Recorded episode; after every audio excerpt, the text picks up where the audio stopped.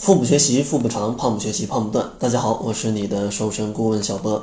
这期节目呢，主要想跟大家聊一聊，如果你的 BMI 在合理的范围之内，那你还要不要去减肥呢？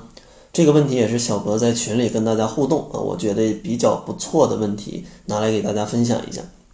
因为的确，BMI 在合理范围之内是十八点五到二十三点九，这是一个很大的跨度。给大家举一个例子，大家就能明白。二十三点九啊，BMI 是一个什么概念？因为 BMI 的计算方式是你的体重千克除以身高米的平方。如果要想等于二十三点九的话，拿一米六啊，身高一米六来算，那你的体重差不多要有六十一千克这个样子。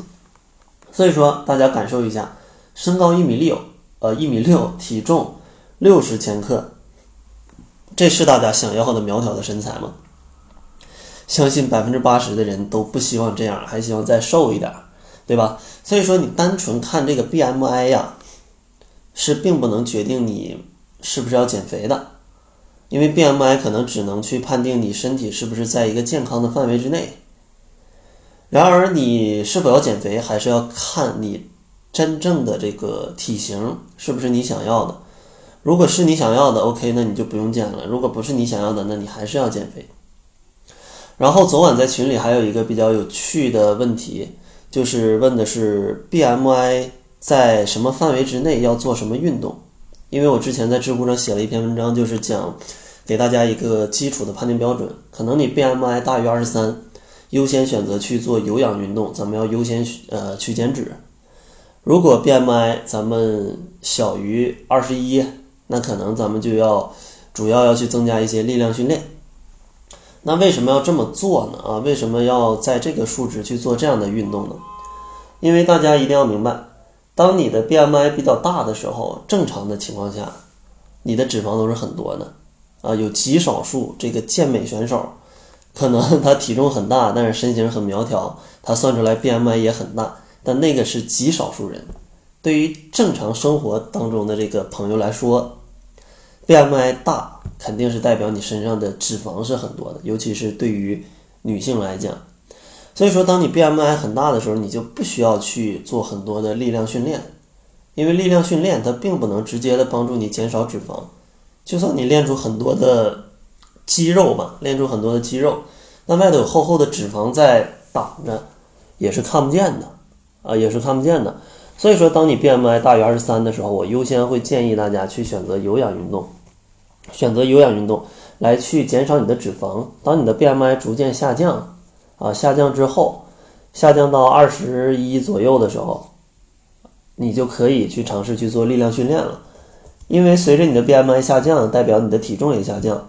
这样的话，你基础代谢啊，方方面面都会下降，你的减重难度也会比以前要大。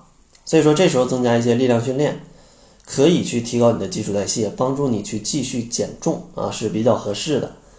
而且，BMI 在二十一左右，你的身材也会比之前有一个很大的改变。通过一些力量训练，也能让你的身材变得更加的紧致啊，更加的紧致。当然，你可能要问我，BMI 在二十一跟二十三中间怎么办？在二十二，那这个时候你就要看一看，呃，你是第几次减肥，或者是你减肥多久？如果你刚刚开始减肥，那我建议你优先去做力量训练啊，不是不是力量训练，有氧运动。为啥呢？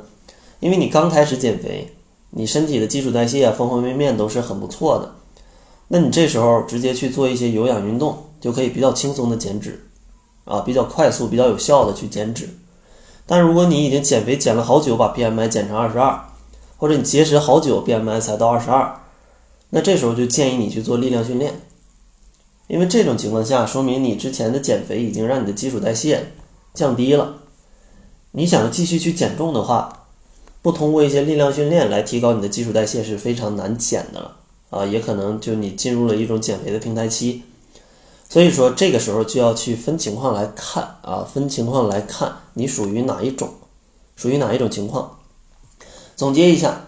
BMI 如果在合理范围之内，说明你的身体可能是健康的。但是你需不需要减肥，还需要你对自己的身材有一个认识啊？你是想要更瘦，还是觉得现在就很好？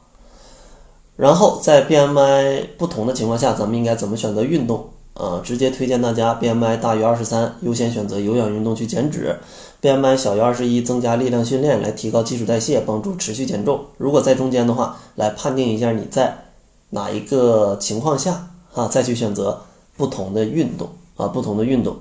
如果有更多的小伙伴想要来到小博的群里，跟小博一起来互动啊，向小博来提问，然后获取小博第一手的文章啊、视频呢，以及一些关于减肥的录音呢。那可以关注一下公众号，搜索“小辉健康课堂”，灰是灰色的灰。预计在半个月之内吧，还会再招募一些伙伴来跟小博一起来玩耍。那好了，这就是本期节目的全部，感谢您的收听。作为您的私家瘦身顾问，很高兴为您服务。